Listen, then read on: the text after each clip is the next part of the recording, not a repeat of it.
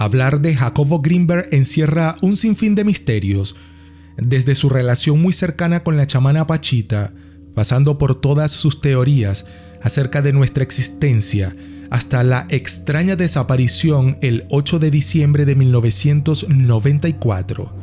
Distintas teorías han surgido en torno a la vida del neurofisiólogo y psicólogo mexicano, quien dedicó gran parte de su tiempo a estudiar el chamanismo y la telepatía a través de una mirada científica. Para los chamanes, Jacobo Greenberg es un científico. Para los científicos, es un chamán. El intento de aplicar el método científico al chamanismo lo llevó a recorrer todo México, un viaje que lo hizo coincidir con Bárbara Guerrero, Pachita, la curandera más famosa de México, con la que compartió diversas experiencias fuera de lo común.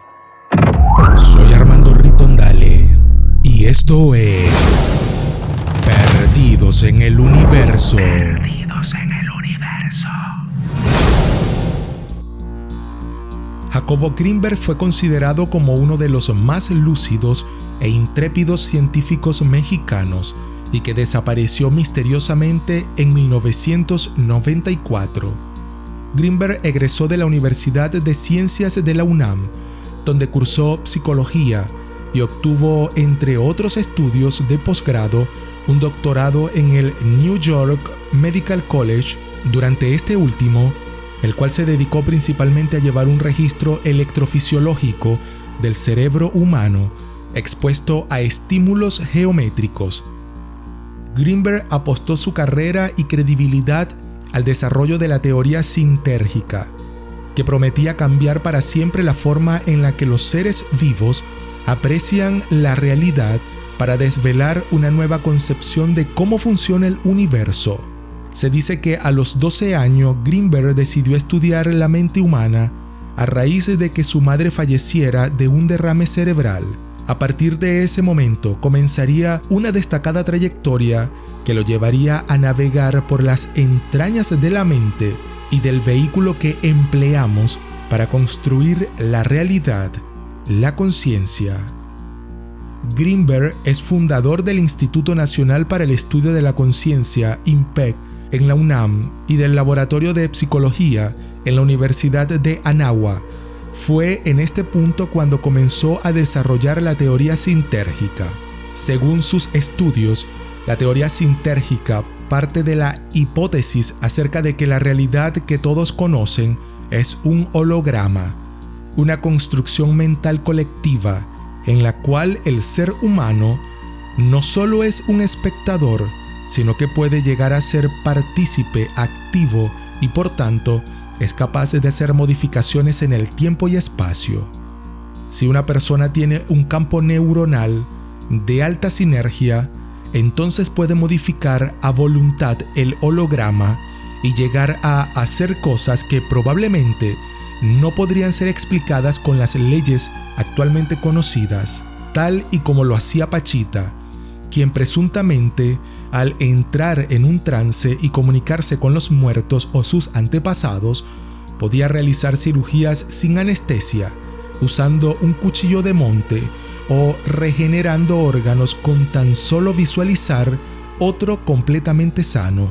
Eh, Pachita eh, venía un paciente a verla, eh, por ejemplo alguien que tenía un problema pulmonar, y entonces si ella decidía, de alguna manera podía percibir directamente lo que le sucedía al paciente y lo que el paciente requería para mejorar.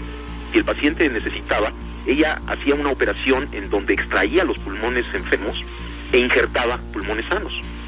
Ahora, esto es inconcebible, vamos, la, cirugía actual ya empieza a hacer este tipo de operaciones, pero la forma en la que Pachita hacía estas operaciones era eh, con prácticamente las manos vacías.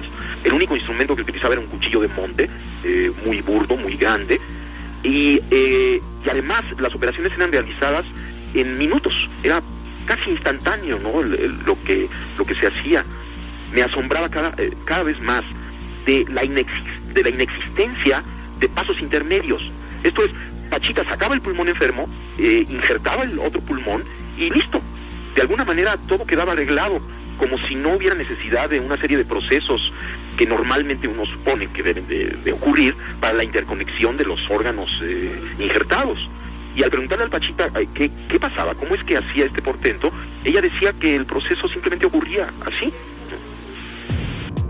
Además de la teoría de sintergia, Jacobo Greenberg también mostró interés por el estudio de la telepatía, definida como la transmisión de información de una persona a otra sin utilizar ningún canal sensorial ni interacción física, y la telequinesis, la habilidad psíquica que permite a una persona influir en un sistema sin tener necesariamente una interacción física. El científico mexicano retomó entonces la telepatía y la telequinesis para mezclarlas con la meditación, a través de la cual logró demostrar que dos cerebros expuestos a diferentes estímulos podrían arrojar resultados similares, algo que Greenberg llamó el potencial transferido. Greenberg buscaba reafirmar que la gente percibe y recibe información a partir de la estructura del espacio, hasta llegar a casos como el de Pachita, en donde ella, además de generar imágenes, las hacía completamente visibles para los demás y provocaba un cambio en la realidad. En el momento de su desaparición, Jacobo Greenberg se disponía a hacer un experimento para demostrar la telepatía entre una persona que estaba en México y otra que estaba en la India. La incógnita que despertó la repentina desaparición de Greenberg a cuatro días de su cumpleaños número 48 fue mayor por sus líneas de investigación, lo que llevó a pensar que Greenberg fue preso de sus propios descubrimientos y logró trascender a otro plano tras despertar de la Matrix. Otros aseguran que fue asesinado por su pareja porque ella nunca reportó que Greenberg tenía meses sin regresar a casa, pero se justificó diciendo que él era tan apasionado con sus estudios que eso era normal. Lo cierto es que ella también desapareció al poco tiempo. La CIA también estuvo involucrada, tenía en su poder documentos de estudios realizados por Greenberg.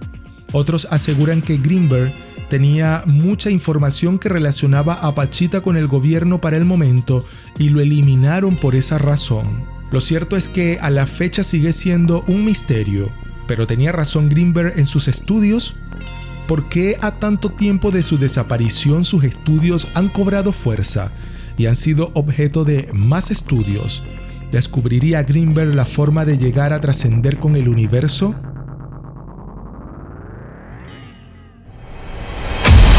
Nuestras almas han evolucionado ocupando diferentes cuerpos desde el inicio de todo, expandiendo nuestras conciencias con el universo. Ayer, hoy y mañana, porque ya fuimos, ya vinimos y estamos en camino. Recuerda compartir tu opinión dejando tu comentario y dando me gusta en los videos suscríbete y activa la campanita de notificaciones y que en la medida que conozcamos nuestro ser, dejaremos de estar tan perdidos en el universo.